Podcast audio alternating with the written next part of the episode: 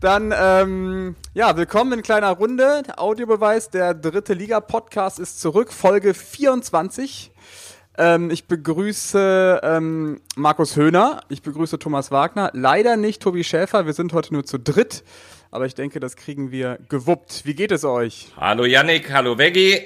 Äh, in Rodenkirchen ist alles gut. Moin Männer, ähm, gestern Sendung gehabt, heute Podcast, die beiden besten Tage der Woche.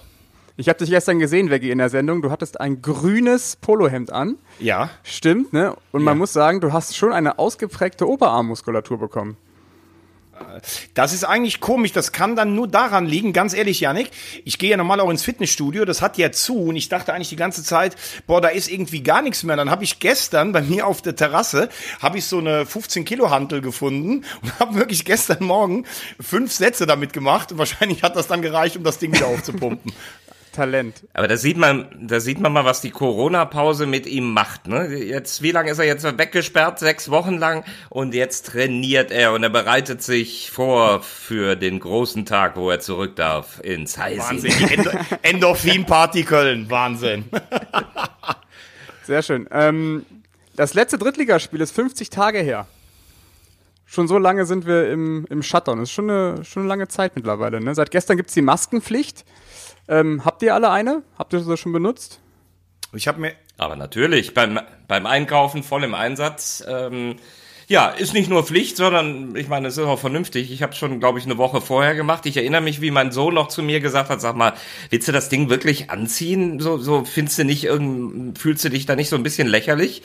Äh, und habe ich gesagt, doch, aber für die Sicherheit, äh, wenn es nur einen Faktor äh, für mich oder die anderen, vielleicht ja mehr sogar für die anderen, bringt, äh, dann mache ich das. Und seitdem trage ich die beim Einkaufen. Ich habe äh, so ein altes Shirt vom Rolling Stones Konzert, 40 Jahre Hyde Park 2013, das passt mir nicht mehr. Und daraus habe ich mir zwei ähm, Masken nähen lassen. Das sieht eigentlich ganz cool aus mit dieser, mit dieser Zunge der Rolling Stones. Und wir als Familie tragen das deshalb. ich weiß, warum dir das T-Shirt nicht mehr passt, weil du zu große Oberarme hast. Ja, ich glaube, insgesamt habe ich ein bisschen auftrainiert. Wobei, wenn ich mir diese Maske dann vorstelle mit der Zunge in deinem Gesicht, da kriege ich schon wieder Angst. ja, aber ich muss schon sagen, so, äh, ich weiß nicht, wie es euch so geht. Bei mir setzt sich so langsam die Erkenntnis durch, die ja jetzt keine neue ist. Ähm, wir haben ja alle so ein bisschen gedacht, wenn jetzt mal wieder was gelockert wird, dann wird alle zwei Wochen was gelockert oder sowas, ähm, auch mit der Maskenpflicht und so. Und wenn ich diese ganzen Zahlen höre und auch diese Unsicherheit auf allen Seiten, bei mir setzt sich so echt die Erkenntnis durch, dass das mindestens alles noch ein halbes Jahr dauern wird und macht mich schon irgendwie ziemlich nachdenklich, muss ich sagen. Ja, das, das setzt sich jetzt so langsam. Ja, zumal ich äh, das Verhalten der Leute natürlich auch beobachte und die, die, sie werden lockerer, sie werden fahrlässiger äh, und äh, die Verdopplungsrate äh, hat sich ja jetzt schon ein bisschen wieder Richtung 1,0 verändert. Da habe ich ein bisschen Bammel vor, dass wir insgesamt nee, nicht die Verdopplungsrate, sondern die äh, Rate, wie viele Menschen ein Infizierte ansteckt. Du hast recht. Wie nee, Entschuldigung, aber das ist ja wichtig. Der Re der Reproduktionsfaktor, so heißt er offiziell, glaube ich. Ähm, aber wie gesagt, er hat sich wieder Richtung 1,0 bewegt. Ob das jetzt schon in der Kürze der Zeit Folgen dessen sind, aber da mache ich mir ein bisschen Sorgen. Wir, wir haben Schritte nach vorne gemacht, nicht, dass wir nachher die große Klatsche mhm. kriegen. Mhm. Äh, vielleicht, vielleicht nur ein Satz, weil ich das auch so beobachte wie du, aber man merkt das ja an sich auch selber. Man hat so das Gefühl, nach sechs Wochen, man möchte jetzt eigentlich wieder so ein Stück weit Normalität haben. Und was ich glaube, ein großes Problem ist, uns wurde ja wochenlang erzählt, dass das Gesundheitssystem an seine Grenzen kommt. Und das muss man ja sagen, ist es bisher nicht, weil die Intensivbetten noch frei sind, die Krankenhäuser nicht voll sind. Das ist ja auch gut, dass uns das gelungen ist.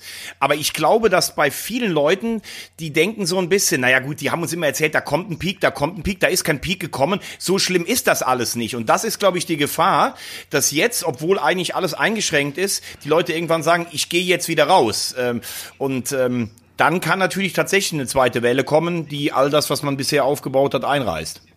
Mhm. Was natürlich unglaublich menschlich ist. Ne? jeder, der sich jetzt wochenlang am Riemen gerissen hat, egal ob das äh, Kinder sind, Erwachsene, aber eben auch die Älteren, ne? die die auch sagen, ja mein Gott, was habe ich denn? Dann lass mich doch zum Markt gehen. Ich habe es an meiner eigenen Mutter äh, erlebt, die jetzt zwar mit Maske, aber die doch auch wieder raus will. Ähm, es ist ja menschlich, also und insofern müssen wir uns der Gefahr stellen. Aber ich glaube, wenn der Reproduktionsfaktor bei 1,3 wieder landen würde, äh, dann könnte noch das passieren was wir bisher glücklicherweise umgangen mhm. haben. Man kann es ja auch so ein bisschen auf den Fußball transportieren. Wenn man äh, hart gearbeitet hat und ähm, viel Erfolg hatte auf einmal, dann ist man ja auch ein Stück weit satt oder man lässt so ein bisschen nach in seiner Leistungsfähigkeit und dann ist man auch wieder ein bisschen angreifbar und fahrlässiger. Das ist wie bei einem Spiel, Absolut. wo du 3-0 zurückliegst, machst das 3-3, bist 5% unkonzentrierter im Kopf und dann kriegst du das 4-3. Genau. So war mein letztes Spiel, das ich kommentiert habe in der dritten Liga, als Kaiserslautern gegen Meppen wieder sichere Sieger aussah und äh, inklusive Prognose, hier könnte noch was passieren, ist Meppen dann hinten raus nochmal gekommen. Und das Schöne war, das sind die letzten, es sind die letzten Klänge in meinem Ohr von einem Fußballspiel von dir. Ach, schön, schön ja, gesagt. Jetzt haben wir alle Tränen in den Augen, aber wir kommen wieder. Und bevor wir drauf eingehen, ich will euch noch gerade erzählen, was ich gestern Abend gemacht habe äh, hatte ich lange vor und habe die Ruhe gefunden, im Garten auf dem iPad geguckt, äh, Being Mario Götze vom sehr geschätzten Kollegen Aljoscha Pause. Ich weiß nicht, wer den Film gesehen hat. Becky, du hast äh, letzte Woche hast du mir erzählt, dass du Maradona gesehen hast, die Doku. Äh, Habe ich dann auch reingeguckt, war auch sehr empfehlenswert. Und Being Mario Götze war mir etwas zu lang, äh, sehr hingezogen, aber schon stark. Ich habe den noch nicht gesehen. Ich finde, schätze aber den Kollegen Aljoscha Pause sehr und kann tatsächlich, weil, weil du es gerade ansprichst, die äh, Maradona-Doku nur empfehlen. Also die finde ich Wahnsinn. Ist in dem Segment das Beste, was ich je gesehen habe. Ich habe äh, Götze leider auch noch nicht gesehen, aber gestern Abend hatte ich auch kein Internet. Ich bin von diesem Unity Media Vodafone Shutdown betroffen, bis eben gerade. Ich würde dir da die Deutsche Telekom empfehlen wollen. Wenn man aber jetzt, und das ist ja vielleicht im Moment der Nachteil für die Leute, die uns zuhören, wenn man jetzt, wie ich, im Telefon die beiden Kollegen sieht, ähm, Markus Höhner, eine Instanz, muss man ganz ehrlich sagen, sieht gut aus, sieht fit aus, und dann Yannick Barkic mit einer Frisur, ich weiß gar nicht mehr, ob man das noch als Frisur bezeichnen kann, so wild, Wahnsinn. Ich glaube, ganz ehrlich, wenn wir, genau, wenn wir jetzt einen Audio-Video-Chat hätten, es würden, glaube ich, ein paar Frauen einfach umfallen vor der Kamera. weil das sieht wirklich gut aus. Aber der Mann ist glücklich verheiratet, damit hier keine, keine ähm, Missverständnisse aufkommen. Sehr glücklich verheiratet. Aber, aber dafür, dafür haben wir noch dich im Angebot. Und ich komme nicht übers Aussehen. Sind, sind alle, alle sind hier glücklich verheiratet, dann haben wir noch dich. Dich, dich schicken wir ins Heising als Trumpfass. Ja. Gut, kommen wir äh, zur Aktualität. Ist ja einiges passiert gestern Abend. Das war ja eine wichtige oder eine Entscheidung ist ja nicht gefallen, aber es wurde ja eine, wie soll man sagen, ein Meinungsbild geschaffen innerhalb der Liga. Ähm, es gab gestern eine dreieinhalbstündige Videokonferenz, auf der ähm, die Vereine letztendlich votiert haben für eine Fortsetzung der Saison. Ähm, Abstimmung sah wie folgt aus. Zehn Vereine haben für eine Fortsetzung gewotet, zwei haben sich enthalten, acht dagegen. Und ja, jetzt mit diesem, mit diesem Meinungsbild soll jetzt ähm, der DFB arbeiten und darauf aufbauend ähm, hoffentlich die Liga weiterführen. Wie seht ihr das? Nachdem wir jetzt wieder eine gemeinsame Erklärung haben, ist es eine Frage von Stunden, wann der SV Waldhof Mannheim sich wieder mit einer anderen Meinung meldet. äh, das ist mir so ein bisschen unangenehm aufgefallen. Wir haben den SV Waldhof äh, immer gefeiert hier für eine tolle sportliche Saison. Ähm, aber da kamen schon komische Reaktionen und das hat mir nicht so gefallen, dass man da das Prinzip der Solidarität in zwei Fällen schon gebrochen hat. Und ansonsten äh, Yannick, du fragst, wie ich das finde. Ich finde es, da werde ich mich gleich auch noch zu auslassen, alles ein bisschen albern, wie das da, äh, der eine will das, der andere will das. Mir fehlt da weiterhin eine führende Hand, eine Obrigkeit. Da ist jetzt abgestimmt worden und jetzt sagen alle, ja, dann werden wir das wohl so machen. Also da, das ist für mich äh, keine gute Verbandsarbeit. Ähm, die Sache an sich begrüße ich. Es ist das, was ich hier immer gesagt habe. Ich hoffe es. Äh, ich äh, glaube auch, dass Geisterspiele, und so scheint es sich ja auch hinzurechnen, auch wirtschaftlich besser sind als keine Spiele und sportlich ist es allemale die schönste Lösung. Ja, wenn man sich natürlich anschaut, wer da wie gestimmt hat, dann ist es ja kein großer Unterschied zu dem, was wir vorher schon irgendwie äh, die ganze Zeit ja äh, vermutet oder gesehen haben. Ich meine, da gibt's ja natürlich auch noch so ein paar, die haben teilweise mit Nein, mit Jein oder Enthaltung gestimmt. Lautern und Meppen zum Beispiel haben eigentlich gesagt, sie möchten, dass die Saison, wenn sie weitergespielt ist, am 30.06. zu Ende ist. Für den anderen Fall hätten sie auch mit Nein gestimmt. Duisburg hat mit Nein gestimmt für den Fall, dass man jetzt festlegen würde, es gibt auf jeden Fall, wir spielen weiter weiter, aber es gibt keine Absteiger, weil sie dann befürchten, dass es Wettbewerbsverzerrungen gibt. Ähm, Mannheim, finde ich, hat Markus alles zugesagt. Finde ich wir haben ja gestern noch telefoniert, Janik. Ich finde es unangenehm, wenn du ein persönliches Schicksal so ein bisschen, ja, wir sind für einen Abbruch, weil das passiert ist. Das stellt alle anderen in ein herzloses Licht. Fand ich nicht gut von Mannheim, bin ich vollkommen bei Markus. Und ähm, Insgesamt haben eigentlich die abgestimmt, so wie wir es erwartet haben. Die, die Mannschaften, die auf den vier letzten Plätzen liegen, haben natürlich für einen Abbruch gestimmt, weil es dann keine Absteiger geben würde. Ich bin ganz klar bei Markus, man kann sich ein Meinungsbild einholen, wo man wirklich sagt, pass auf, legt mal die Zahlen auf den Tisch. Wer ist denn hier wirklich gefährdet? Aber man kann eigentlich nicht eine Mannschaft Mannschaften im Wettbewerb abstimmen lassen, weil da wird ganz normal jeder nach seinen menschlichen Egoismen natürlich auch abstimmen.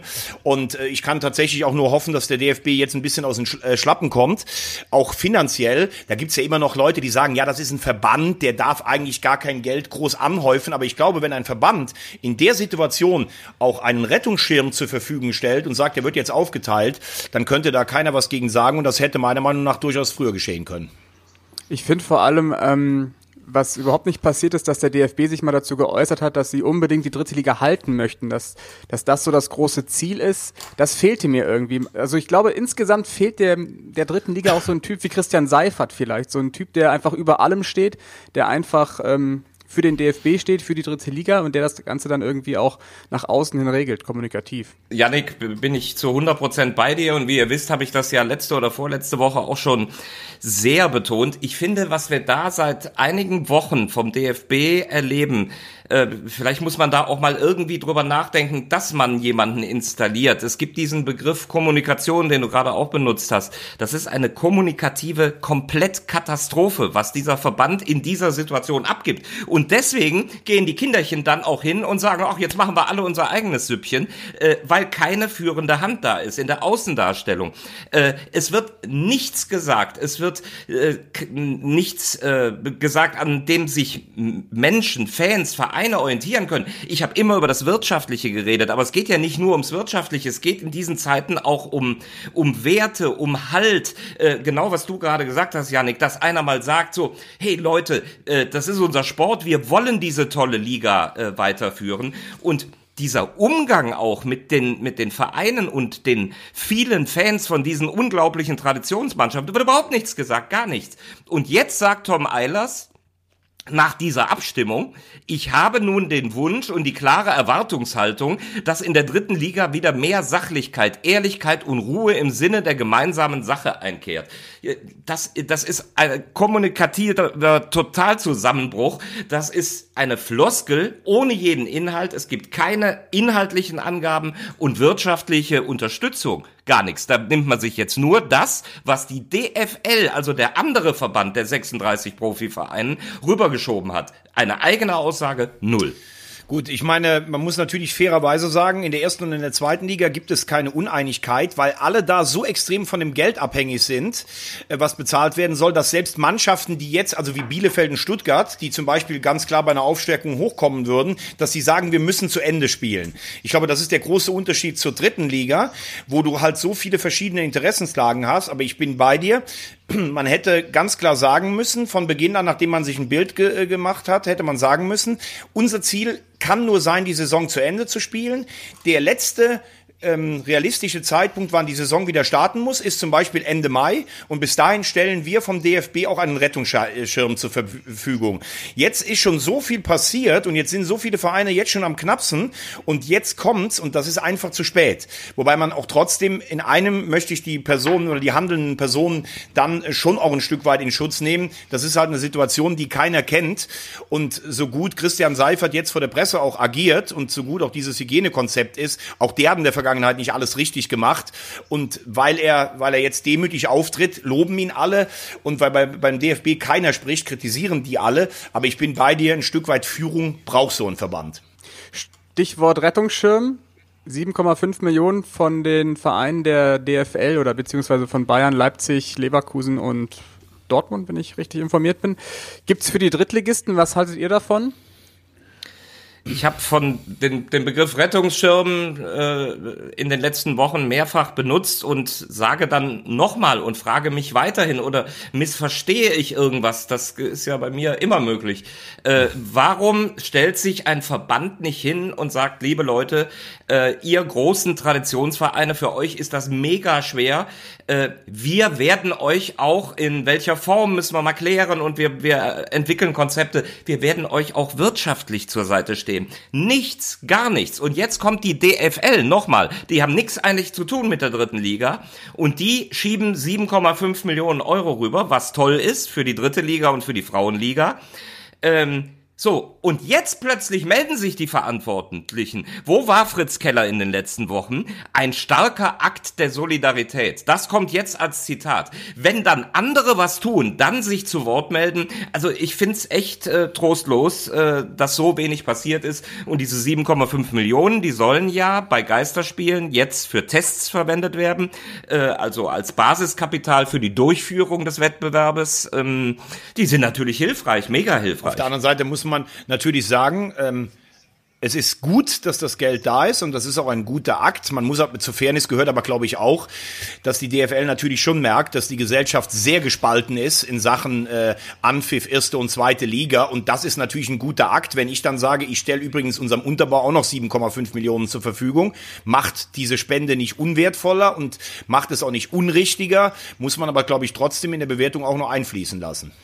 Es hieß ja immer, diese Hilfe sei, ja ohne, ohne, nicht an Bedingungen geknüpft oder sowas. Ne? Also jetzt habe ich aber noch nicht gelesen, fließt diese Hilfe auch, wenn abgebrochen wird, oder fließt diese nur, um die Tests zu bezahlen, die dann fällig sind und um die Zuschauereinnahmen ähm, zu, zu deckeln oder sowas? Aber fließt sie denn auch, wenn abgebrochen wird? Das ist ja auch noch eine Frage, ne? Könnte ich dir jetzt nur einfach recht geben, das habe ich so auch noch nicht gelesen. Das ist so meiner Meinung nach auch noch nicht thematisiert worden. Ich würde es mal erst so verstehen, äh, es fließt, ähm, aber wie gesagt, habe ich auch noch nicht viel zu gesehen. Will das nur noch mal weggehen. Ich bin da schon etwas konsequenter. Ich der der Kamerad Seifert, äh, natürlich macht er auch nicht alles richtig, aber er hat's schon echt gut gemacht. Ich erinnere mich auch an die erste ausführliche äh, Ansprache am 16. März, äh, wie er klar gemacht hat, wie explosiv dieses Gebilde ist, wie viele Vereine vor die Wand fahren würden. Äh, und er moderiert das. Und nochmal, da fehlt dem DFB jegliche Instanz. Null, niente, gar nichts. Und wir reden über Aushängeschilder des deutschen Fußballs. Und ich finde es schade, das sind so viele Jahre, deswegen sind wir doch alle so verliebt in diese dritte Liga. Erstligageschichte, 60, Braunschweig, Hansa Rostock, Kaiserslautern, der MSV Duisburg, mit wie vielen Fans. Und die sagen gar nichts, null. Ja, da ist das, da hast du ja recht, aber trotzdem muss ich einfach auch nochmal ganz klar sagen, es ist ja immer eine Art und Weise, was du machst und wie du es verkaufst. Und wir müssen trotzdem festhalten, so gut Christian Seifert spricht, so gut sein Krisenmanagement ist, dass ein Verein wie Schalke 04 jetzt schon praktisch vor der Pleite steht, das ist ja nun auch in DFL-Verantwortung. Und da muss man jetzt auch sagen, da sind in der Vergangenheit auch ein paar Sachen nicht optimal gelaufen. Auch diese völlige Schere, alle wollen nur noch in die Champions League, wo der DFB auch meiner Meinung nach, oder die DFL nicht genug dagegen agiert hat. Also, es gibt keinen Zweifel, glaube ich, zwischen uns dreien, dass man sich beim DFB ein besseres Krisenmanagement oder zumindest eine bessere Stimme gewünscht hätte. Bin ich vollkommen bei dir. Aber diese Heiligsprechung DFL und Seifert, die mache ich so jetzt auch nicht mit. Ja, also ich will ihn nicht heilig sprechen, aber das ist natürlich äh, auch in Gänze ein gesellschaftliches Problem, auch äh, im Sport. Wie gehe ich mit Geldern um? Ich glaube, bei den Drittligisten ist es in Relation äh, auch alles Schalke 04. Dass das Geld, was du bekommst, dass du das auch auf Drängen der Gesellschaft, der Fans in möglichst viel Erfolg reinballerst. Guck mal, wie oft wir über Preußen Münster gesprochen haben. Wie die, wie die äh, ringen und tun und machen, um noch Gelder zusammenzubekommen, noch in der Winterpause. Du merkst ja, dass der gesamte Profisport bis unter die Dachkante praktisch ausgegeben ist. Das ist ja das ganze Problem, dass auch die, die Einnahmen der DFL eigentlich schon vertraglich ausgegeben sind, bevor sie überhaupt geflossen sind. Und das ist, glaube ich, auch kein Schalke-Dilemma. Das ist ein ja fast überall ähnliches Dilemma, auch wenn es Schalke dann wahrscheinlich noch am extremsten Hast hat. du vollkommen recht, aber trotzdem, um dieses Thema auch abzuschließen, weil wir reden jetzt über die dritte Liga und nicht über die erste und zweite Liga. Aber dann kann man ja genauso sagen, es kann ja immer mal was passieren, dass eine Saison für vier oder sechs Wochen abgebrochen wird, dass es nicht irgendwie in den Lizenzierungsaufgaben ähm, Pflicht ist, zu sagen, ich habe als Erstligist 30 Millionen Polster einfach zum Beispiel. Das kann man ja dann auch als Versäumnis äh, anmahnen. Also ich will damit sagen, ich glaube, dass niemand voraussagen konnte, dass es so eine Pandemie gibt. Ich glaube, dass die DFL es deutlich besser macht als der DFB in Sachen Kommunikation. Will nur trotzdem auch mal aufzeichnen äh, oder aufzeigen, dass dort auch nicht alles richtig gemacht worden ist und dass man hoffentlich im Nachgang in allen Ligen seine äh, Lehren daraus zieht. Genau, und jetzt hören wir dann auf mit der, mit der DFL, die hast du ja auch so gerne immer wieder reingebracht. Ich, mir geht es in der Basis um den DFB, katastrophale Öffentlichkeitsarbeit und äh, in der Außendarstellung kein guter Umgang, weder wirtschaftlich noch kommunikativ mit den Vereinen. Und am Donnerstag gibt's ein Treffen der Ministerpräsidenten und der Bundesregierung und dann hoffen wir mal, dass der Fußballdaumen von Angela Merkel ähm, nach oben zeigt. Ja, trotzdem, selbst wenn er nach oben zeigt, das heißt meiner Meinung nach noch nicht, dass die Saison unbedingt zu Ende gespielt wird. Also du wirst dann wahrscheinlich wieder anfangen und kannst natürlich vielleicht nach zwei oder drei Spieltagen schon wieder auf der auf derselben äh, Seite sein. Das muss ich übrigens sagen, das verstehe ich weder für erste, zweite noch dritte Liga. Wenn man schon sagt, wir spielen und wir müssen spielen, weil sonst der Volkssport Nummer eins kaputt geht, nach wie vor meine Aussage, warum spielt man nicht in geografisch nah beieinander liegenden Stadien? Das können ja auch ganz kleine sein, müssen ja eh keine Zuschauer rein und die äh, Vereine sind in Quarantäne. Das ist für mich nicht nachvollziehbar, dass Hansa Rostock zum Beispiel nach Unterhaching fährt, fährt dann wieder zurück. Zu Hause hast du Kinder, die Putzfrau, was weiß ich nicht, der Handwerker ist da und ähm, dann ist das Ansteckungsrisiko auch so groß. Ja, es äh, ist schwierig. Wie ist denn eigentlich der, der definitive Stand? Habe ich das richtig verstanden? Was ist, wenn ein Spieler infiziert ist? Was ist wird dann? direkt aus dem Betrieb rausgeholt, wird nicht an die Öffentlichkeit gemeldet, sondern nur dem Gesundhe Gesundheitsamt. Und in dem Fall sind in den Mannschaften, zumindest in Liga 1 und 2, die Quarantänebedingungen nicht mehr so streng, dass wenn jemand in einer Mannschaft infiziert ist, dass die ganze Mannschaft in Quarantäne muss. Sodass man, Ah, das hatte ich nämlich zwischendurch mal so gelesen. dass man das eine ist- Fortführung der Saison auf jeden Fall ähm, halten kann.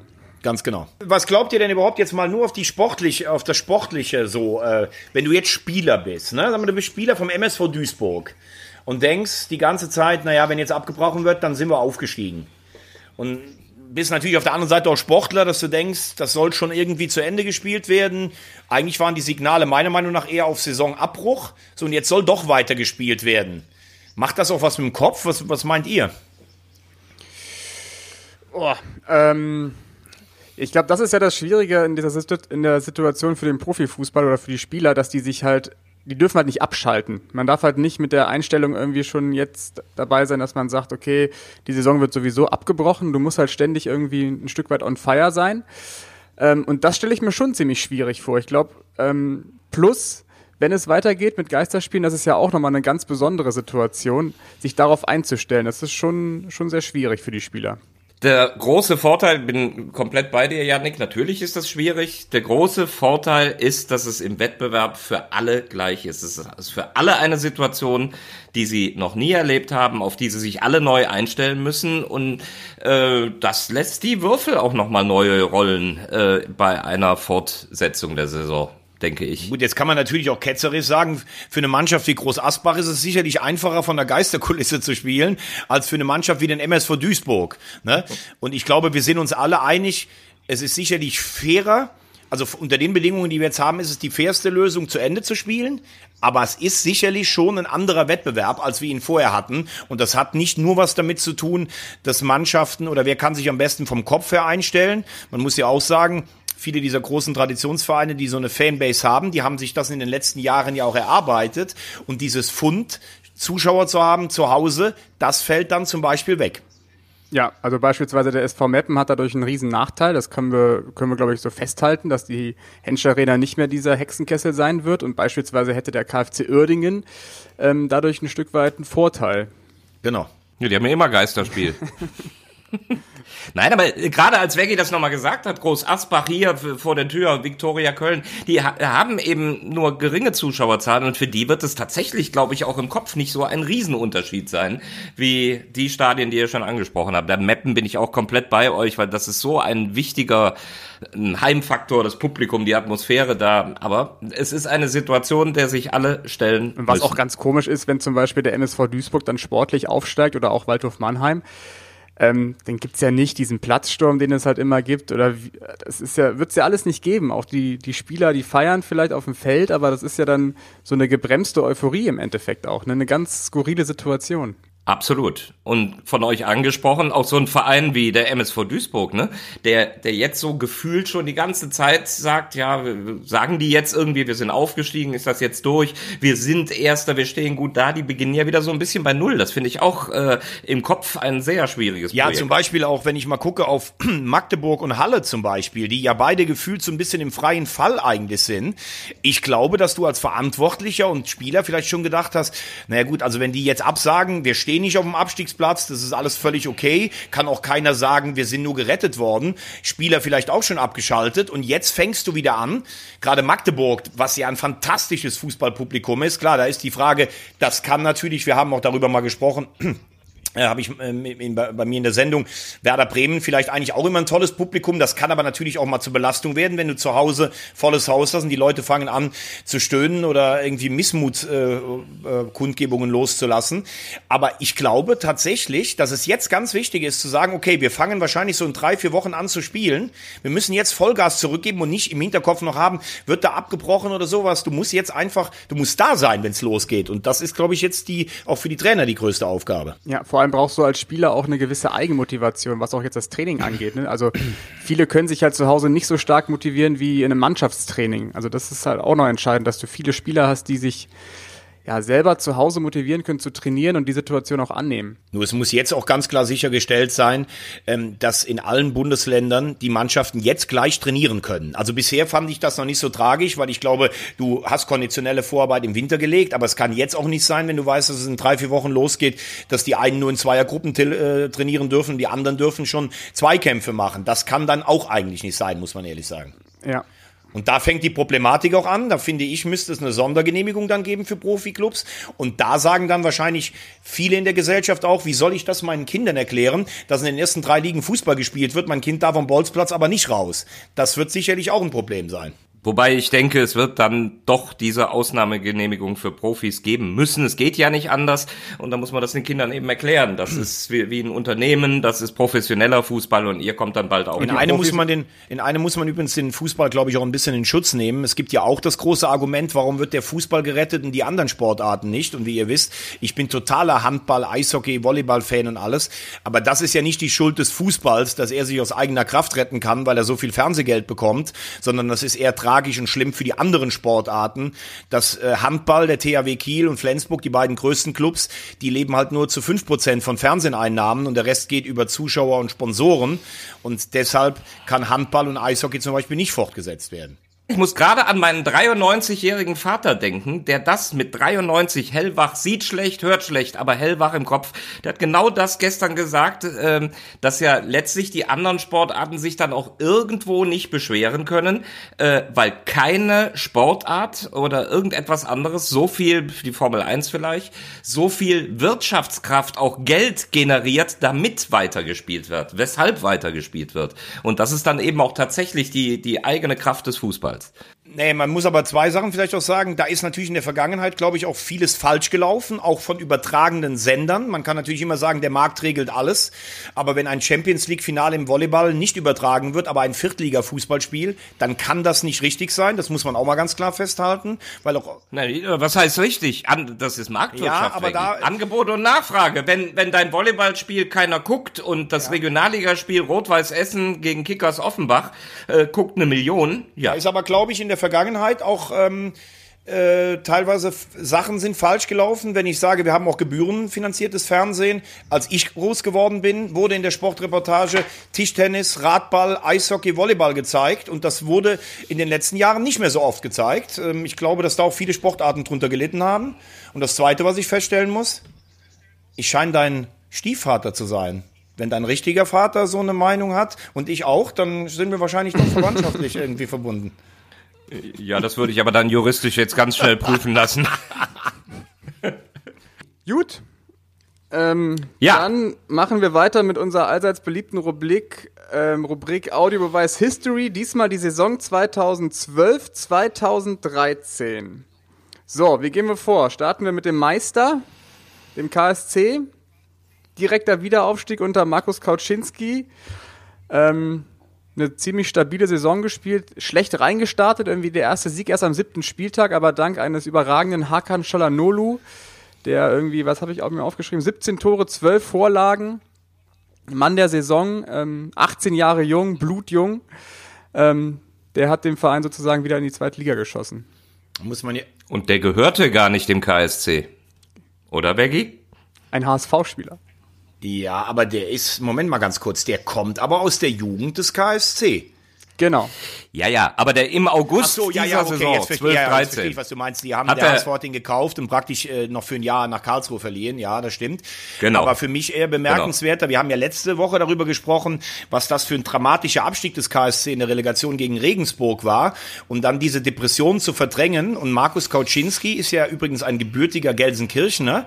Ähm, finde, er hat da einen riesen Job gemacht und Çalhanoğlu ist vielleicht so das letzte große Beispiel, was man oft vergisst. Der KSC hatte einst eine richtig, richtig erfolgreiche, gute Talentschmiede, kamen immer wieder ganz junge Sternkorb, Scholl, äh, Kreuzer, die ganzen Namen könnt ihr euch dran erinnern. Es ist ja leider auch sehr viel, äh, sehr eingeschlagen, äh, eingeschlafen. Ähm, aber das war eine sehr, sehr souveräne äh, Saison, die der KSC da gespielt hat. Mit einem Dominik Peitz im Mittelfeld, das ist ja auch so eine Figur, die für mich symbolisch für Zweit- und Drittliga-Fußball steht. Ähm, Und dann haben sie einen aus Hamburg noch ausgeliehen, der dann in der Rückrunde mit dabei war, nämlich Boah. Vom HSV? Nö. Oh, von St. Pauli. Ruben Hennings oder ne? Ja, doch, Ruben Hennings. Der, Der kam erst, der kam erst in der Rückrunde. Veggie- Vegipedia hat wieder zugeschlagen. So tief ging die Re Recherche bei mir nicht.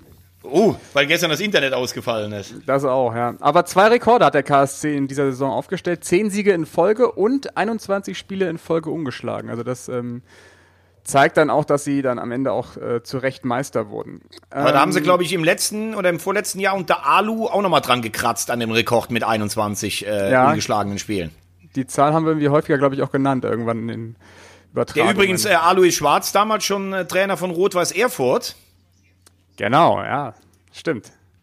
die damals auch noch eine ganz gute Rolle gespielt haben. Alois. Alois Schwarz. Ähm, wir gehen mal weiter. Arminia Bielefeld.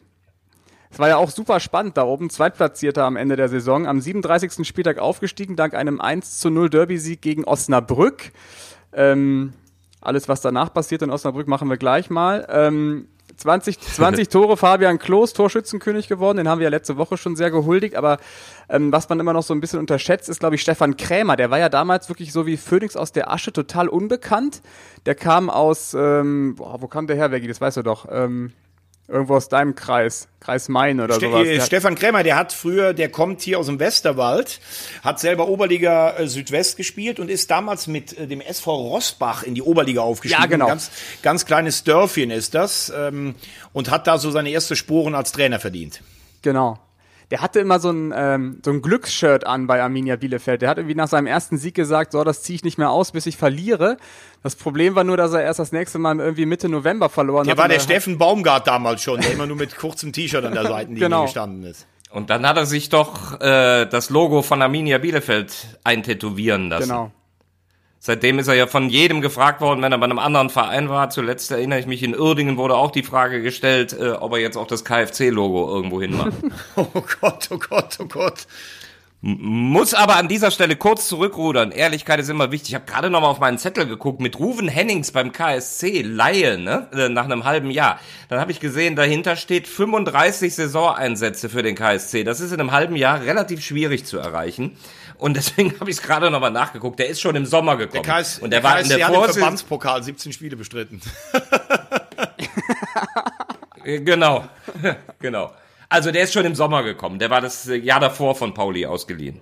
So viel der guten Ordnung halber. Aber die Bielefelder, wenn man sich die Mannschaft so anguckt, das war ja jetzt keine überragende Truppe, finde ich, die die hatten. Äh, sehr durchschnittlicher Kader, aber wieder der eine, den wir immer wieder erwähnen, den Veggie von der Weihnachtsfeier kennt, Fabian Klos äh, der wieder 20 Buden Ja, gemacht Stefan hat. Krämer hat, hat am Ende der Saison gesagt, wir waren nicht die beste Mannschaft, aber wir waren eine Mannschaft. Das waren seine Worte direkt nach dem, äh, nach dem Ah. Aufstieg. Geil aber auch, wenn man jetzt schon gerade. Ja, und das ist so, wenn man. Entschuldigung, ja, Markus, bitte. Nee, mach du. Nee, ich finde, Nee, ich wollte es nur nochmal wiederholen. Das, ich, ich finde halt, wenn, wenn, wenn. ich wollte es nur nochmal wiederholen. So, ich erteile jetzt, ich erteile jetzt das Wort an Thomas Wagner. Geil. Äh, ich wollte einfach nur sagen, wenn du auch mal siehst, wie manchmal so Entwicklungen von Vereinen, die in einer Klasse zusammenspielen, dann auseinanderlaufen und wieder zusammenkommen. Bielefeld ist ja dann aufgestiegen und ich bin mir jetzt nicht ganz sicher, ob es im Jahr darauf oder im, im, im folgenden dann war.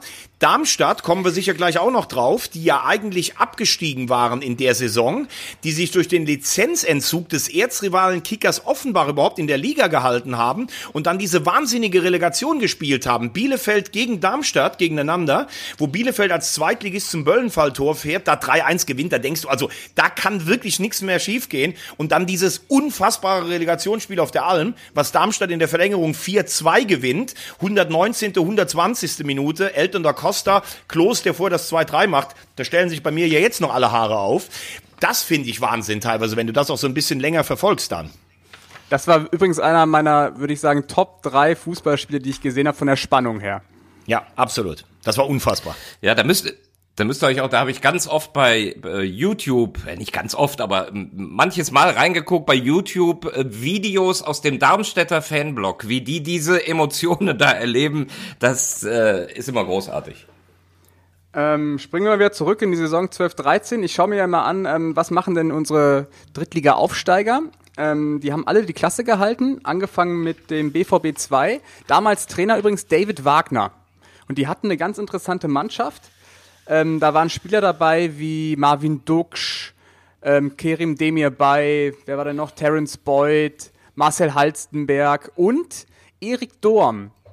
Und Erik Dorm, der hat damals noch gar nicht in der Bundesliga für Furore gesorgt, sondern der hat ähm, zwei, drei Spieltage vor Saisonende ganz entscheidendes Tor geschossen für, für Dortmund beim 4 zu 3 Sieg gegen Erfurt. Und man glaubt es kaum, aber ein Jahr später ist er dann schon Weltmeister geworden, obwohl er bis dato noch kein Bundesligaspiel gemacht hat. Das ist schon Wahnsinn, so eine Entwicklung dann. Als tabellarische äh, Quiz-Top-Niete dieser Gruppe ist gerade so der, der letzte Funke Hoffnung auf ein halbes Pünktchen oder auf einen Punkt flöten gegangen. Ich hatte so gehofft, dass Yannick irgendwann fragen würde, welcher aktuelle A-Nationalspieler hat in dieser Saison seine 36 Drittligaspiele gemacht. Ich hatte hier schon Marcel Halstenberg Fähnchen, Aufsteller, Plakate. Ich war, ich hatte schon den, die Bäckerfaust und den Torjubel alles vorbereitet und jetzt äh, er, erzählt er es völlig belanglos, so im Nebensatz. Marcel Halstenberg war Ja, auch tut mir dabei. leid. Marvin Duck, Kein Wahnsinn. Punkt. Der HFC hat auch die Klasse gehalten, eine ziemlich souveräne Saison unter Sven Köhler und dann die Stuttgarter Kickers, die Stuckis, wie ich sie ja nenne. Die hatten ein, äh, die hatten eine ziemlich turbulente Saison mit vier unterschiedlichen Trainern. Das waren, warte kurz, jetzt habe ich den Zettel verloren. Ich krieg's im Kopf zusammen. Dirk Schuster, Guido Buchwald, Gerd Deis und dann kam sechs Spieltage vor Ende ein Mann aus Italien, Massimo Morales. Wer kennt ihn nicht, oder?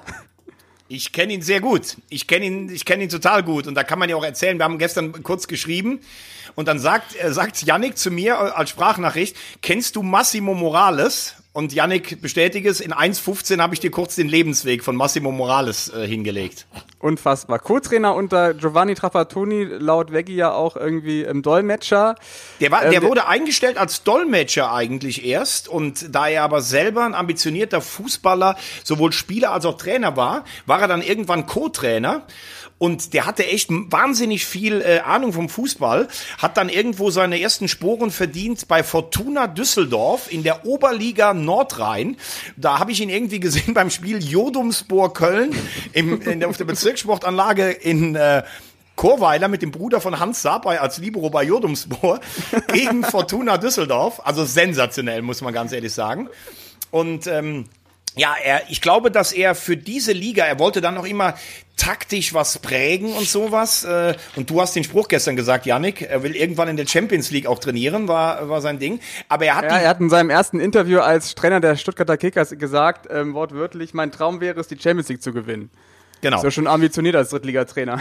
Aber er hat die Stuckis nach einer wahnsinnig schwierigen Saison hat er gerettet. Und das ist ja auch eine Geschichte, die nur der Fußball spielen kann. Eigentlich hatte Dirk Schuster, der ist aufgestiegen mit den Stuttgarter Kickers aus der vierten in die dritte Liga, wollte so ein Projekt starten. Dann ist er nach Darmstadt letztlich, ist am letzten Spieltag im direkten Duell am Böllenfalltor Darmstadt gegen die Kickers 1-1, sind die Lilien eigentlich abgestiegen, durch den Lizenzentzug von Offenbach drin geblieben. Und dann haben sie mit Dirk Schuster ihren, ähm, ihren Siegeszug bis in Liga 1 angetreten. Es ist eigentlich Wahnsinn, was für Geschichten manchmal auch an so einem letzten Spieltag dann oder in so einer Saison entstehen können. Einfach nur herrlich.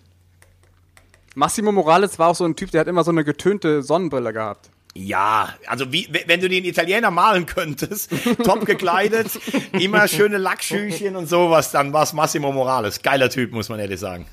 Und die hatten im, im zentralen Mittelfeld äh, so einen so einen Andrea Pirlo der dritten Liga, Vincenzo Marchese. Ich weiß gar nicht, was der heute macht, aber der war mal richtig gut. Boah, Vincenzo Marchese, geil. Was für ein Name noch, überragend. Wollte gerade sagen, den Namen kannst du so nicht erfinden. Nee. Man muss ja auch sagen, lieber, äh, lieber Yannick, ähm, wenn wir auch das Rennen um den äh, Relegationsplatz sehen, den natürlich der VfL Osnabrück erstmal gewonnen und die Relegation natürlich wieder verloren hat. Ähm, Heidenheim hat sie ja in der eigenen Hand gehabt, zu Hause gegen Offenbach, hätten nur siegen müssen, um Dritter zu werden, 0-0 gegen, gegen Offenbach, die nachher dann halt wegen Lizenz äh, abgestiegen sind, aber dass Frank Schmidt das mit seiner Mannschaft dann so weggesteckt hat, muss man ja auch mal sehen, wenn man jetzt auf zwölf Jahre Frank Schmidt bei Heidenheim schaut, ne? Das ist schon eine enorme Leistung, muss man sagen. Das war im Übrigen das einzige Heimspiel in dieser Saison, wo sie nicht getroffen haben. Wahnsinn, überleg dir, das war am vorletzten Spieltag, Ja. ne? Und, und du schenkst es so her, ohne jede Not, während parallel Osnabrück ja sogar verloren hat in, ähm, Bielefeld. Bielefeld. Aber genau. war es nicht sogar der letzte Spieltag? Genau, es war der letzte Spieltag, ja. Letzte Spieltag Offenbach äh, zu Gast in Heidenheim.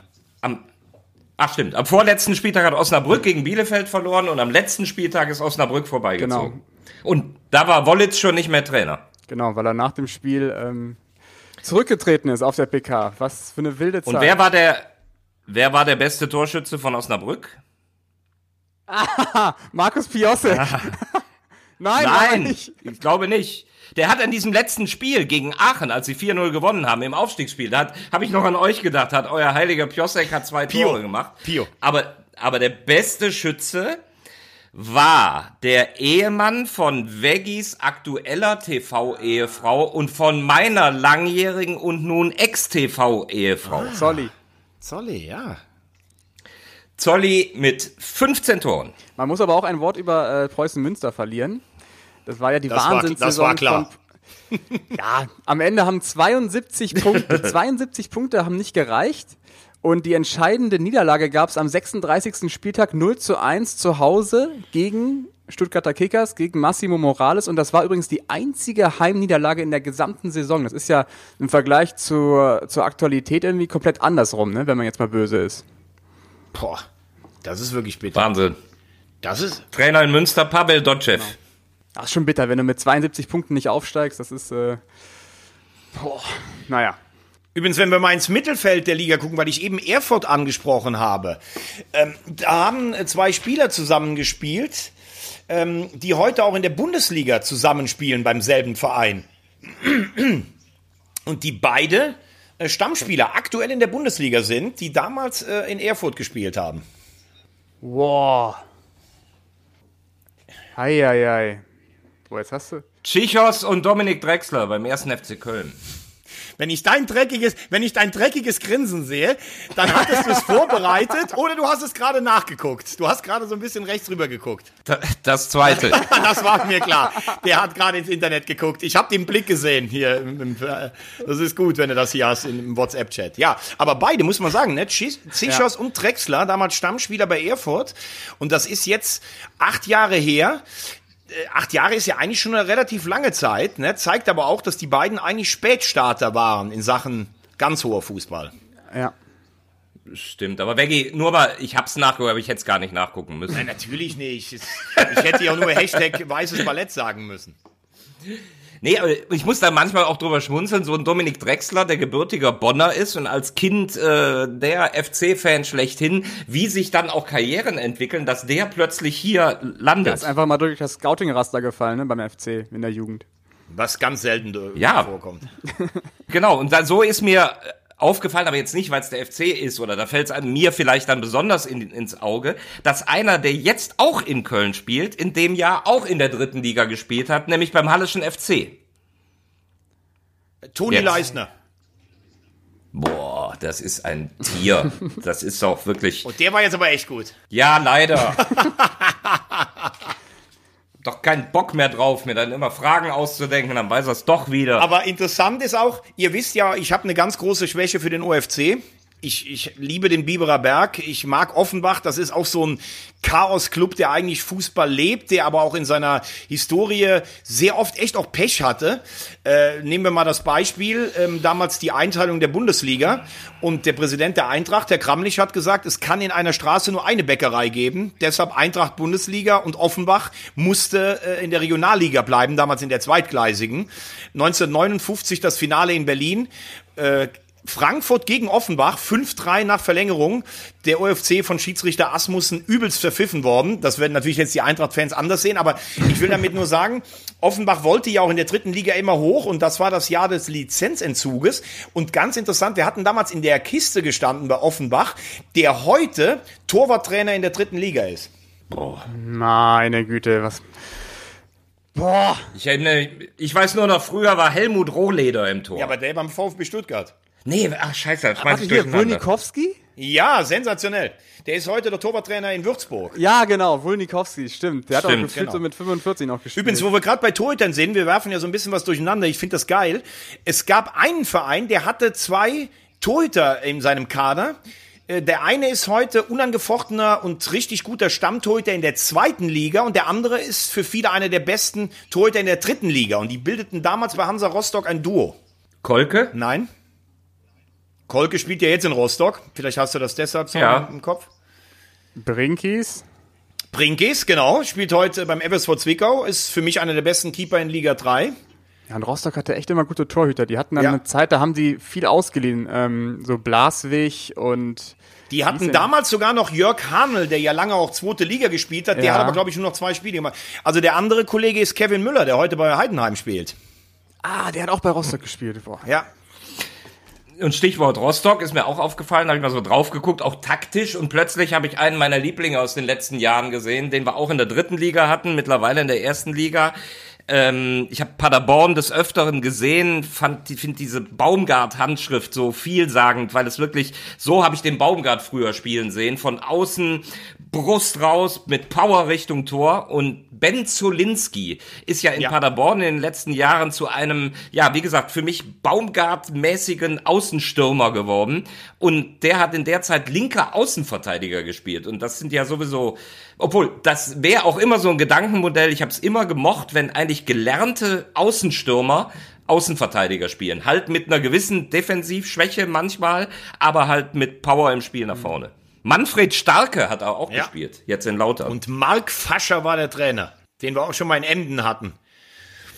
zuletzt in Lotte erlebt haben. Aber lass Ähm, uns ich mal vielleicht, äh, Janik, Ich habe was hältst ich hab du noch eine Frage. Ja, Ich habe noch eine Frage. Und zwar, du hast eben den OFC so gelobt. Ähm, die hatten ja ne, im Endeffekt eine bittere Saison, wegen, weil sie die Lizenz nicht bekommen haben. Sportlich haben sie ja den, den Klassenhalt geschafft, Lizenz nicht bekommen. Aber die hatten eine super Saison im DFB-Pokal und standen sogar im Viertelfinale. Und jetzt wird's historisch. Insgesamt standen bislang im Viertelfinale fünf Drittligisten. Einer von diesen fünf hat's bis ins Halbfinale geschafft. Wer war's? Drittligist im Halbfinale. Genau. Welcher Drittligist stand im Halbfinale des DFB-Pokals? Ich glaube fast, war das nicht auch der OFC? Damals äh, 0-1 gegen äh, Kaiserslautern verloren. Ist das deine Antwort? Boah, ach so, das ist jetzt die offizielle. Boah, da muss ich jetzt noch mal ganz kurz nachgucken. Boah, Nachgucken. nein. Also Offenbach ist ja, Offenbach ist ja gescheitert im Viertelfinale an Wolfsburg damals. Genau, 2-1 verloren. Mist, ich hab's. Äh, Genau. Es gab eine Mannschaft, einen Drittligisten, der es bis ins Halbfinale geschafft hat. Ein aktueller Drittligist. Nein, kein aktueller. Saarbrücken. Nee, Saarbrücken nicht. Saarbrücken habe ich jetzt nachgeguckt. Die waren der erste Viertligist, der es jetzt schafft. Da war aber Moment mal ganz kurz. Moment mal. War das nicht, äh, weil wir gerade darüber reden und du gerade auch darüber gesprochen hast? Ich sage, war das nicht diese Sensationssaison von Arminia Bielefeld? Bielefeld, scheiße, gegen Hertha gespielt. Kacke. das war so, Eine ne, oder? Millisekunde hat Yes! Das ist der Abstieg für Höhner. Geil. Die haben, die haben Hertha rausgeschmissen. Stimmt's? Hertha und Gladbach rausgeschmissen. Ja, Oder? genau. Und am Ende haben sie dann gegen Wolfsburg keine Chance mehr gehabt. Ich meine, die haben auch gegen Wolfsburg dann äh, verloren im Halbfinale. Aber es war eine Millisekunde. Es gab nämlich, ich war deshalb ein bisschen verwirrt, lieber Yannick, weil es gab ja auch vor Einführung der dritten Liga schon mal Drittligisten im, das war aber damals die Regionalliga. Genau. Ich glaube, St. Pauli war zum Beispiel auch mal im Halbfinale. Aber Bielefeld, stimmt, da kann ich mich dran erinnern. Ja. Geil, geil. Und welcher aktuelle A-Nationalspieler hat in der Saison, über die wir gerade reden, seine 36 Drittligaspiele gespielt?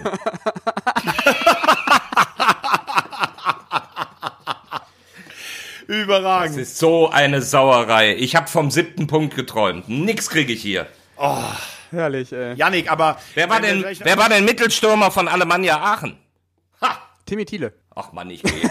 Das ist äh, sehr geil. Da bin ich, wenn wir gerade bei Aachen sind, äh, die Saison markiert ja eigentlich so eine Zäsur des Aachener Fußballs. Ne? Die haben ja zwei, vier Pokalfinale, da haben damals die Bayern rausgeschmissen, haben selbst Fußball-Bundesliga gespielt und da sind sie aus der dritten Liga abgestiegen, in die sie bis dato nie mehr zurückgekehrt sind. Ähm, es gab zwei Spieler, die waren da noch im Kader und haben aber schon zu Bundesliga-Zeiten in Aachen gespielt. Also die sind praktisch den ganzen Weg mit runtergegangen. Kai Michalke. Nee. Plas Henrich. Thomas, Thomas Nee. Steele und Sascha Die Rösler. Axt. Sascha Rösler. Die Axt und Sascha Rösler Und das auch noch. bittere Ende der Aachener Saison war die Niederlage im Mittelrhein-Pokalfinale gegen Fortuna Köln. Und Fortuna Köln hat deshalb eigentlich nur weiter Fußball spielen So können. ist es, mit dem Messer an der Kehle. Es war nicht klar, wie geht, die, wie geht der Abend zu Ende. Sollte Fortuna verlieren, wäre der Verein aufgelöst geworden. Und hätten sie gewonnen, ging es halt weiter. Und es ging weiter.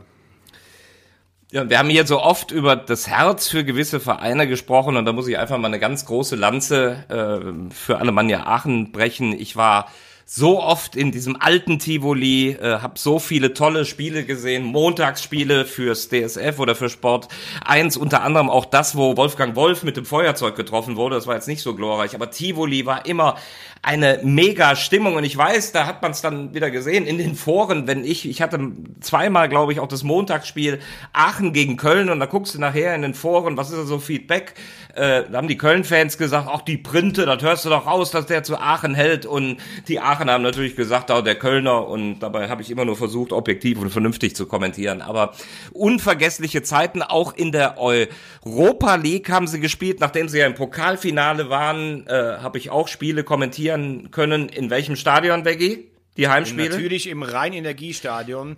Da, komm, dann sag mir auch noch die zwei Gegner. Dann sag mir auch noch die zwei Gegner. Ich weiß ja, Sie dass du es weißt. Sie haben, glaube ich, gegen Alkmaar gespielt äh, zu Hause. In, nee, in, Alkmaar. Und in Weil- Sevilla, in Sevilla haben sie auch gespielt, glaube ich. Das war, das gibt jetzt einen Punkt Abzug, weil das war ja nicht die Fragestellung. Und dann Ja, hat man die Aufgaben. kurz. Das ist doch gar, das ist doch gar nicht die, das ist doch gar nicht das Offizielle. War nicht irgendwie noch eine, war nicht noch eine französische Mannschaft da dabei? Ich weiß es, also erste, einen habe ich, wie hieß, ich habe sie jetzt, jetzt habe ich sie, aber ich schwöre aus dem Kopf, aber ich habe es ja selber kommentiert, beide Spiele. Das eine war Zenit St. Petersburg. Ja. Hier in Köln haben die das Heimspiel gemacht. Ähm, und da war es ja so in der Europa League, du bekamst vier Gegner, zwei auswärts, zwei zu Hause, Ja. einfach per Los. Und das andere waren die, äh, wie hießen die? Hafna Fjördur. Nee, nee, nee. Hafner Fyodor war in der War- ersten war ein- Runde. Das, da haben sie sich qualifiziert. Da hat Stimmt. Landgraf im Europapokal getroffen. Das weiß ich noch. Aber ich meine, es wäre eine französische Mannschaft gewesen. War es nicht Lyon sogar oder sowas? Nee, Lyon kann es nicht Ah, gewesen sein. Die waren zu der Zeit zu stark. Ja, das habe ich auch nicht gemacht. Dann Hafna guck doch mal nach, Fjördur, wenn du eh schon am Computer sitzt. äh, genau, Hafna Fjördur war aber mit Hin- und Rückspiel, ne? Genau, das war die Qualifikationsrunde. Dann kam die Gruppenphase. Und da Ja, hat du hast recht. Und in der Gruppenphase Das hat kommt sich vor, die dass du Alemannia recht hast. durchgesetzt und ist dann gegen Alkmaar ausgeschieden. In der nächsten K.O.-Runde dann. So war es nämlich. Das stimmt. definitiv. So, dann guck gut, doch jetzt mal, wie die sehr gut. Gruppe von Aachen hieß. Ja, ich kann nur leider nicht so schnell gucken, wie du es im Kopf Und hast. aktuell das ist, ist, meine. aktuell ist ähm, neuer Sportdirektor äh, Thomas Heng. To Thomas Genau, Hengen, der genau. baute- Der übrigens in Aachen als Spieler war, aber kein einziges Spiel gemacht hat, weil er die ganze Zeit verletzt war. Ah, okay. Aber das will ich einfach nochmal transportieren. So tolle Momente. Und dann bauen die sich dieses neue Stadion, was irgendwo alter Tivoli hin oder her, das war klasse da, aber das war nicht mehr zeitgemäß. Das Ding ist ja beinahe zusammengebrochen. Ähm, da habe ich übrigens noch ein Montagsspiel gehabt, wo gleich zwei aufgestiegen sind. Nämlich Aachen war sonntags am grünen Tisch aufgestiegen und spielte dann montags, ich glaube Ostermontag gegen den VfL Bochum, der dann wiederum sportlich aufgestiegen ist in Aachen. Und am Ende haben beide gefeiert. So, ich habe übrigens jetzt nachgeguckt, mein lieber Markus. Mein Internet Ja. ist schnell. Es war damals so, du hattest die Fünfergruppe, du hast es richtig gesagt, du hast zwei äh, Heimspiele und zwei Auswärtsspiele gehabt. Und Alemannia Aachen hat zu Hause gegen den OSC Lille gespielt. Ich habe ja gerade gesagt, französische Mannschaft mit L, aber es war nicht Lyon, sondern Lille. Und sie haben gegen AEK Athen gespielt und haben zu Hause gegen Lille 1-0 gewonnen. Dann haben sie in Sevilla 2-0 verloren, haben dann, warte mal, ich schaue hier, gegen St. Petersburg zu Hause 2-2 gespielt, muss man sich mal vorstellen, als Zweitligist gegen solche Granatenmannschaften und haben in Athen 2-0 gewonnen und haben damit, haben damit dann äh, den, das, als Drittplatzierter, weil es kamen die ersten drei in der Fünfergruppe weiter, die, äh, das Ticket für die K.O.-Phase ähm, gelöst und haben dort dann gegen Alkmaar sind sie äh, mit einem 0 zu 0 und einem 1 zu 2 unglücklich ausgeschieden. So war's. Ah, Und habt ihr das eben noch, kam das noch rüber? Die Erinnerung an den Aufstieg von Aachen und Bochum an einem Montagabend. Da sind die Aachener sonntags am grünen Tisch aufgestiegen und dann war montags das Warum am Live-Spiel grünen Tisch oder meinst du auf der Couch? Auf, auf der Couch. Ja, Nee, weil grüner Tisch Äh, hört sich so an, als ja. wenn irgendeiner disqualifiziert worden wäre. Nein, auf der Couch. So, und dann haben die montags ihr Pflichtspiel noch gehabt als Live-Spiel gegen den VfL Bochum, der dann wieder in Aachen gewonnen hat. Und dann war Schluss und 22 Mann rissen die Arme hoch und beide sind aufgestiegen. Das waren alles unvergessliche Zeiten. Davor Schmatke, Hacking, Bremser, äh, die immer als Trio äh, mir auch so vorgelebt haben, was Fleiß ist, den es heute so selten noch gibt. Die sind immer zu dritt, haben die den Gegner gesichtet. Nie, nie, hat vielleicht nicht immer funktioniert, aber ganz oft hat man die in irgendeinem anderen Stadion getroffen äh, und man konnte sich den Zettel machen, ach, Aachen spielt in zwei oder vier Wochen gegen diesen Gegner. Fleißarbeit, die man heute nur noch selten sieht. Gegnersichtung durch den Trainer. Dazu Ja, muss man und- allerdings sagen, ich bin auch nach dem Spiel mal mit äh, Jörg Schmatke von äh, Freiburg nach Köln zurückgefahren als Beifahrer und ich bin ja selbst nicht, ihr könnt das bestätigen, nicht als Langsamfahrer bekannt, aber nach der Fahrt war mir echt schlecht, muss ich sagen. Schmaddi am Steuer, sein Bruder, äh, sein, sein Sohn vorne rechts, ich hinten äh, gesessen und ich glaube, wir waren, es war der 10.11., ich musste am 11.11. natürlich in Köln zurück sein. Wir haben zwei Stunden 15 gebraucht, da könnt ihr euch mal vorstellen, wie das gebraucht hat. Und ich kann nicht bestätigen, wie du fährst, weil ich mich nie in ein von dir gefahrenes Auto gesetzt habe. Warum eigentlich nicht? Weil mir zugetragen wurde, wie du fährst. Schlimmer als Schmatke. So, ich würde vorschlagen, wir kommen langsam zum Ende. Ähm, die Regenzeit Warum? Ich habe so viel Spaß mit euch. Ja, Komm, wir haben jetzt schon eine gute Stunde hier. aber dafür machen wir es ja auch irgendwo. So äh, Erinnerungen, wenn du dann überlegst, dann haben die Aachener sich da dieses neue Stadion hingebaut und dann geht's da so die Wupper runter. Also es ist wie gesagt was, was mich bis heute sehr schmerzt. Die Aachener hatten damals einen Oberbürgermeister. Ähm, ich glaube, der hieß Linden und der lag mit Schmaddi auch immer über Kreuz. Und äh, man hat, der, der Oberbürgermeister hatte den, äh, hatte den Beinamen Kaiser von Aachen, also in Anlehnung an Karl den Großen. Und die haben wirklich ein, ein Stadion hingebaut für 30.000 mit einem VIP-Raum, der völlig für Erstliganorm ausgestattet war. Hatte auch die schönsten Hostessen zur damaligen Zeit. Aber sportlich konnte Alemannia da nicht mehr ganz mithalten. Und da siehst du dann auch, das ist ja auch im Eishockey ganz frappierend, dass diese Rechnung, wir bauen ein großes Stadion mit Logen und so, das geht dann auch nicht immer auf. Weil wenn du dann den sportlichen Erfolg nicht hältst, dann wird dir dieses Stadion zu einem richtigen Klotz am Bein. Leider. Und doch, glaube ich, war das damals in Aachen die perspektivisch richtige Entscheidung. Das ist dann eben dramatisch, wenn dir genau in dem Moment der sportliche Erfolg ausbleibt. Ist ja ein Problem, was der KSC gerade auch dramatisch erlebt. So, übrigens geil, das Stadion. Ich war ja letzte Woche da und habe euch ein paar Bilder geschickt. Die machen nicht diesen Setzbaukasten, dass alle vier Tribünen gleich aussehen, sondern die machen so eine Rundung hinten in der, in der Kurve. Das gefällt mir ganz gut für ein Aber die Stadion. Laufbahn ist weg. die Laufbahn ist weg, natürlich. Wie ist das denn jetzt? Ist das Teil des Podcasts, dass du uns jetzt jede Woche Bilder von irgendeinem Stadion schickst? Nein, ich war gestern beim, äh, ich war letzte Woche bei meiner Tochter in Karlsruhe. Aber wenn du das möchtest, kann ich das natürlich gerne machen. Ich fahre gleich nach Höhenberg und fotografiere äh, Viktoria Köln. Sehr gerne. Wo hat denn übrigens 2012, 2013 una- unser aller Drittliga-Liebling Dominik Dodo Strohengel gespielt? Babelsberg. Falsch. Ich lach so dreckig, ich hätte es eh nicht gewusst. Hat er schon in Darmstadt gespielt? Nein? Geholt. Hat er in der dritten Liga gespielt? Ja. Soll ich euch seinen Trainer nennen? Boah, Peter dieser- Vollmann, Wien Wiesbaden. Ihr da draußen, ich mag den Wagner total gerne, aber irgendwann mag ich ihn nicht mehr. Das ist ja widerlich. Darf ich noch eine Frage stellen? Wir haben uns letztes Jahr oft über ihn unterhalten, weil er war wirklich mal ein richtig guter äh, Drittligaspieler, hat das dann aber im letzten Jahr bei Fortuna Köln leider nicht Steven mehr Ruprecht. gezeigt. Also, genau, wo hat, der, wo hat der gespielt? Wo der gespielt hat? Äh, In der Saison, über die wir gerade reden. Hansa Rostock. Nein? Boah. Der hat auch bei so vielen Vereinen gespielt. Erfurt. Erfurt? Ich meine in Halle. Ich gucke aber lieber nochmal nach, bevor ich da jetzt was falsch sage. Aber die Wahrscheinlichkeit ist ja relativ Aber in Ha- groß, dass es richtig ist. Aber in Halle ist er nicht an Toni Leistner vorbeigekommen. Der da ja aber- praktisch schon seine Entwicklung Richtung 1. FC Köln begonnen hat. Absolut. Aber wir gucken nochmal nach. Nein, es war tatsächlich der Hallische FC. SR18, den müssen wir mal einladen, wenn wir wieder in die Wiese dürfen. Ganz genau. Okay. Müssen wir unbedingt einladen. Fände ich zum Beispiel mal cool, wenn wir, wenn wir über den nächsten, lass den doch mal nächste oder übernächste Woche dazu holen. Das können wir gerne machen. Das ähm, streben wir an. weiß denn einer von euch, wo Marcel Halstenberg gespielt hat in der Saison? Wisst ihr übrigens mit wem zusammen? Mit Jonas Hofmann, jetzt bei Mönchengladbach. Stimmt, den habe ich eben vergessen bei der Aufzählung. Das war einer der, der Und weil äh, Peter Neururer am Wochenende Geburtstag hatte, kann man jetzt mal die Frage stellen, der entdeckte einen aktuellen A-Nationalspieler, der 36 Drittligaspiele hat. Wisst ihr, wer das ist? Moment, wer? Peter Neuruhr? Ja. Entdeckte einen A-Nationalspieler. Aber bei. Peter ist so schwierig, der ist ja auch Ja, überall Marcel gewesen. den Halstenberg. entdeckt.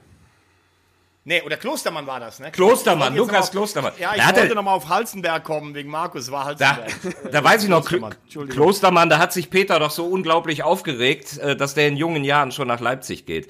Ich habe Genau. auch mit Peter geschrieben, anlässlich seines Geburtstages. Er war ja lange mein Co-Kommentator bei Sport 1, ist also sozusagen an meiner Seite gereift.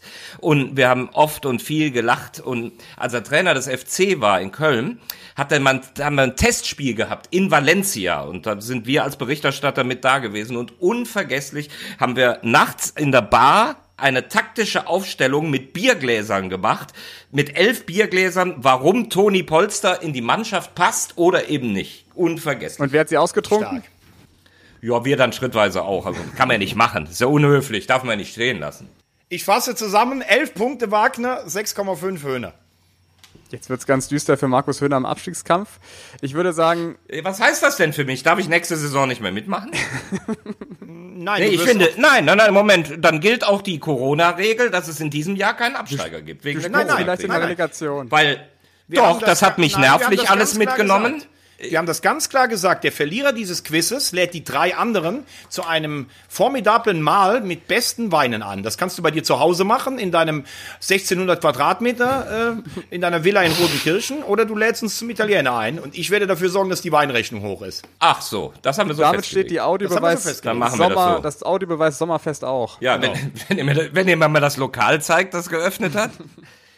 Die, diese Wette muss übrigens bis 30. Mai eingelöst sein. Ja, bei dir zu Hause. Also Jungs, Gut, passt auf euch auf. danke und bis nächste Woche. Tschö.